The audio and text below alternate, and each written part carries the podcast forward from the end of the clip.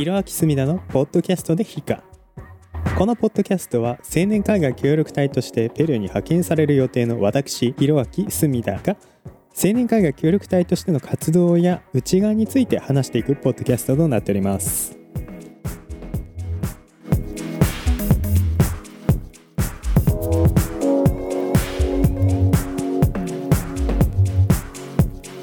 リスナーの皆さん、はじめましての方ははじめまして。そうでな方おはようございます。こんにちは、こんばんは。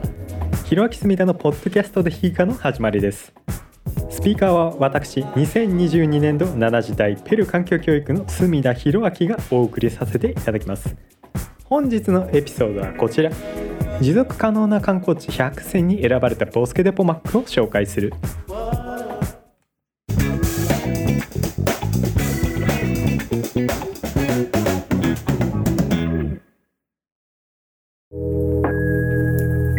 先日私が活動する保護あの活動先の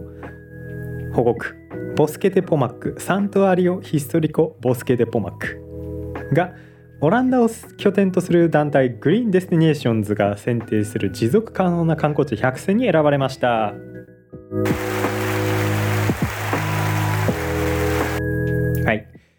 私がね特に何かしたというわけではないんですけれども、まあ、そういうところで活用させていただいてるんだっていうことを、まあ、ちょっとこの喜びを皆さんに共有したいというのがこの今回のポッドキャストの内容です。この観光地100選には日本の観光地も当然ラインナップされておりまして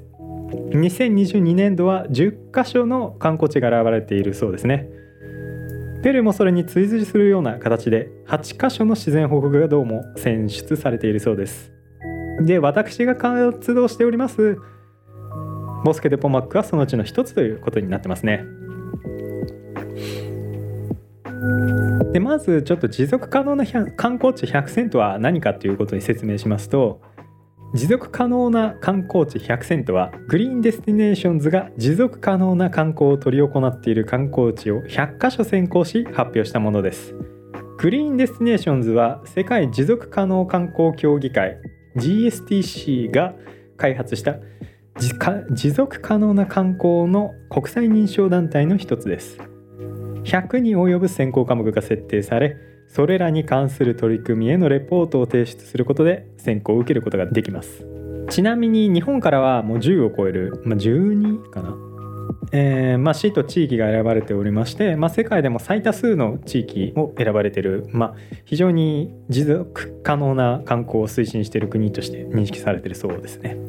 でこの100選の発表っていうのはどうも今年に7年目だそうです。調べてみますとポマの森は2021年も選ばれているみたいなので、まあ、相当頑張っているんだと私も思います。この持続可能な観光地100選は観光地としての革新性または効果的なサスティナブルツーリズムのストーリー優れた経営手法というのが評価されて、えー、紹介されているそうなんです Green Destinations のサイトからポマの森についての紹介文がございましたのでそれをちょっとかいつまんでこのポッドキャストで朗読してみようかなと思います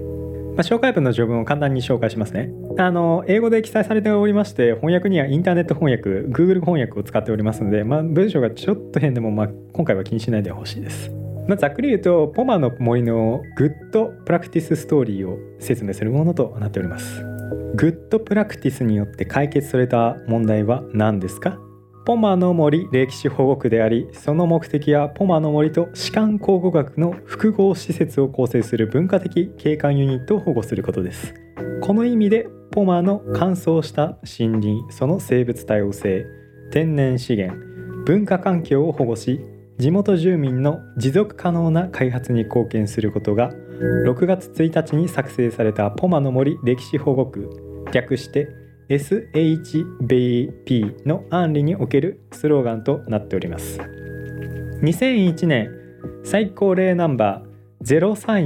2001AG により5887.38ヘクタールにわたって最大の生物学的及び考古学的資源が露出しています。自然保護区地域 ANP としてそれは自然保護地域の国家システムシナンペの一部であり環境省の付属する機関である自然保護地域の国家サービスセルナンプによって管理されています。この自然保護区には独自の赤道乾燥林系生態形があり国内で最も代表的な乾燥林のサンプルが保存されており侵略集中的かつ大規模な牛の放牧伐採導入などさまざまな人為的脅威に耐え常に克服してきました。非伝統的な作物。許可されていないトラックの通行。土地の人身売買など。ちょっと機関翻訳なんで申し訳ないですけど変なちょっと文章になってるかなと思います。まあ、ちょっとこれ以上話すとちょっと長くなりますのでまあ言うと、えー、かいつまむと、まあ、ポマの森、えー、歴史保護区あのインターネットだとポマの森歴史保護区で、まあ、私たちはサントアリオヒストリコボスケデポマックとかまあ、ボスケデポマックポマの森って言ってたりしますね。まあそれともかくまあポマの森が歴史保護区として出来上がったのは2009年頃。それまであのポマの森があった地域はどうだったのかという話をすると、まあ、簡単に言うとね不法占拠されてました。違法にそこに住み着いた人たちが、ま、勝手に森を切り開いて農業をしたり、まあ、牧畜をしていたそうなんですね。ポマの森の生態系に、まあ、非常に深刻なダメージが加わったことがもちろんなんですけれどもそれだけではなくてそのポマの森にはもう士官文明という文明の遺跡があるんですけれども、まあ、それに対しての悪影響が非常にあるだろうというふうに認められました。で、まあ、2009年とか、まあ、その辺りのタイミングで、まあ、警察隊による不法住民の強制退去というのが進められて、まあ、あの警察官の方にも犠牲者の方が出たんですけれどもなんとかほぼ全ての不法滞在者を追い払うことに成功したそうです。この時に動員された警察官の数は約1500名以上に上るそうですね非常に多くの人間ですごいあの写真当時の写真があのセントレインタープレタシオンえっ、ー、とポマの森の入り口のところの監視所ですねに記録が残ってるんですけれども非常に大変そうなあの火事とかももう警官と住民のぶつかり合いですねがあったそうです。であのダメージを受け受けてしまったそのポマの森を回復させるために現在は立ち入り制限を強化して今に至るという感じですね。立ち入りできないといってもあの不法住民ではなくてその昔からそのポマの森周辺だったりポマの森があったところにかつてから住んでいたもう保護区になる前から不法侵入とかよりも前から住んでいた地元住民とかはいまだに保護区内に住居を構えておりますのでそこはちょっと誤解なきようにあくまで不法に保護区内に居住していた。まあその、まあ、土地とか買わないでも勝手にテンテントとか建てて住んでたような、まあ、そういうグループとか、まあ、いわゆるマフィアみたいなそういうグループがねあったらしくて、まあ、あの生態系の破壊だけでなくてもうそこから不犯罪行為に該当することも行っていたそうなのであのかなり手荒なやり方だなとは思うんですけれども、まあ、これも必要経費というまあ形でちょっとペルなんで、まあ、そういうことをしたんだと思ってください。現在はもう地元住民の方をですね、まあ、パークレンジャーとして雇ったりあとはボランティアとして協力を要請したりと、まあ、地元住民を交えた参加型運営手法というものを採用して今まで歴史森林保護区、まあ、ポマの森を保護しているそうです。まあ、あのまだまだ完全復活もあの不法侵入とかがあったより前の状況には戻ってないそうなんですけれども2009年2010年頃に比べると格段に森林の再生が進んでいるというふうに記録では残っておりますのであこのままね何事もなく続いてくれたらいいなって思ってるんですけれどもちょっとどうなのかな。えっと完全にねあの人を保護区から排除してるってわけではなくて保護区内に住んでる人もいますしねでそれだけではなくて保護区の周りは干渉地帯として設定されておりましてまあ、なんぞやって言われてもちょっと私もよくわかんないんですけど、まあ、住民の方々の居住地域だったり放牧地だったりとしてあの活用を進めているそうなんです。で、まあ、この周りピティポという町があるんですけれどもあちゃうわえピティポという町もあるんですけれどもそれとは別でラ・サランダという町もあるんですね。まあ、この辺りに住んでる方々がボランティアとして保護区の運営に協力してくださったりしてます。まあ私としてはもうこういう自然保護区のねちょっと運営方法とかに手法とかに全く詳しいわけじゃなくて偉そうなことは言えないんですけれどもかなりうまくいろいろやってる方じゃないかなって思ってますはいやっぱねちょっと参加手法っていうのがあの大事なんですよね。地元住民の方々の協力が得られないとこの手のその自然保護区っていうのはうまいこといかないっていうのが結構あって。そうなんです。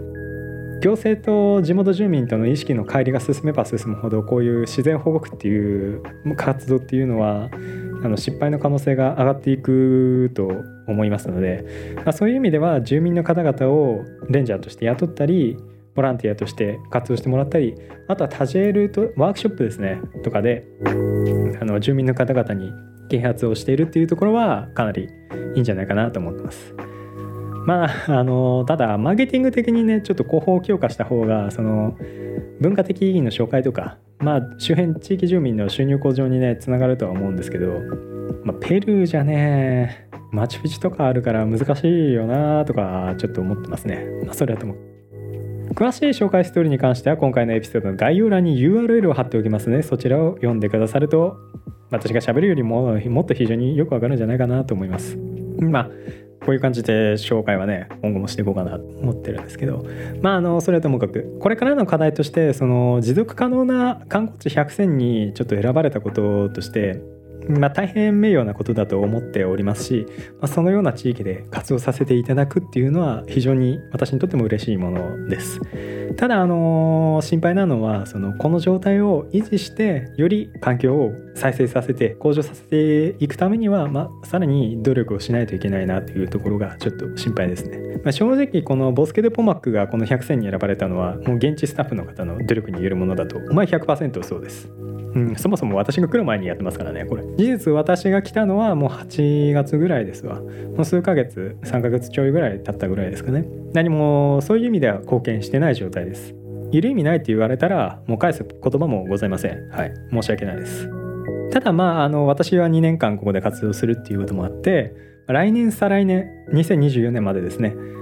まあ、あと次2023年があってその次2024年があるわけですけどもその時もこの100選から落選してしまわないように私も何か貢献できないかなと思って、まあ、活動を考えていこうというのが私にとっての課題です。ポマの森にとってはまた別の課題がねちょっとあると思うんですけどねまあそういうことをねちょっとことがあって考えることに なってしまったという、まあ、そういうねポッドキャストです。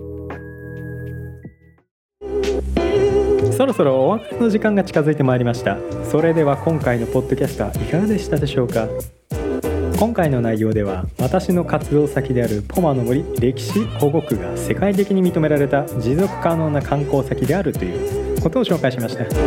正直言って私ができることってないんじゃないかなって思うんですけれどもささやかながらポマの森という場所について私が情報を発信していくんだという考えで、まあ、今こうやってポッドキャストを作っているところね。うーんちょっとプレッシャーかな。何したらいいんだろうっていう感じになっちゃいますね。このポッドキャストでは概要欄に質問箱サービスへの URL を記載しております。またアンケートも随時集計しておりますので何かコメントがいただけると非常に嬉しいです。面白い役に立つなと感じたらこのポッドキャストのフォローをよろしくお願いいたします。もちろんもちろんあのー、拡散の方も OK ですのでぜひぜひ広めてくださるとありがたいです。ではまた次回。アスタルエゴ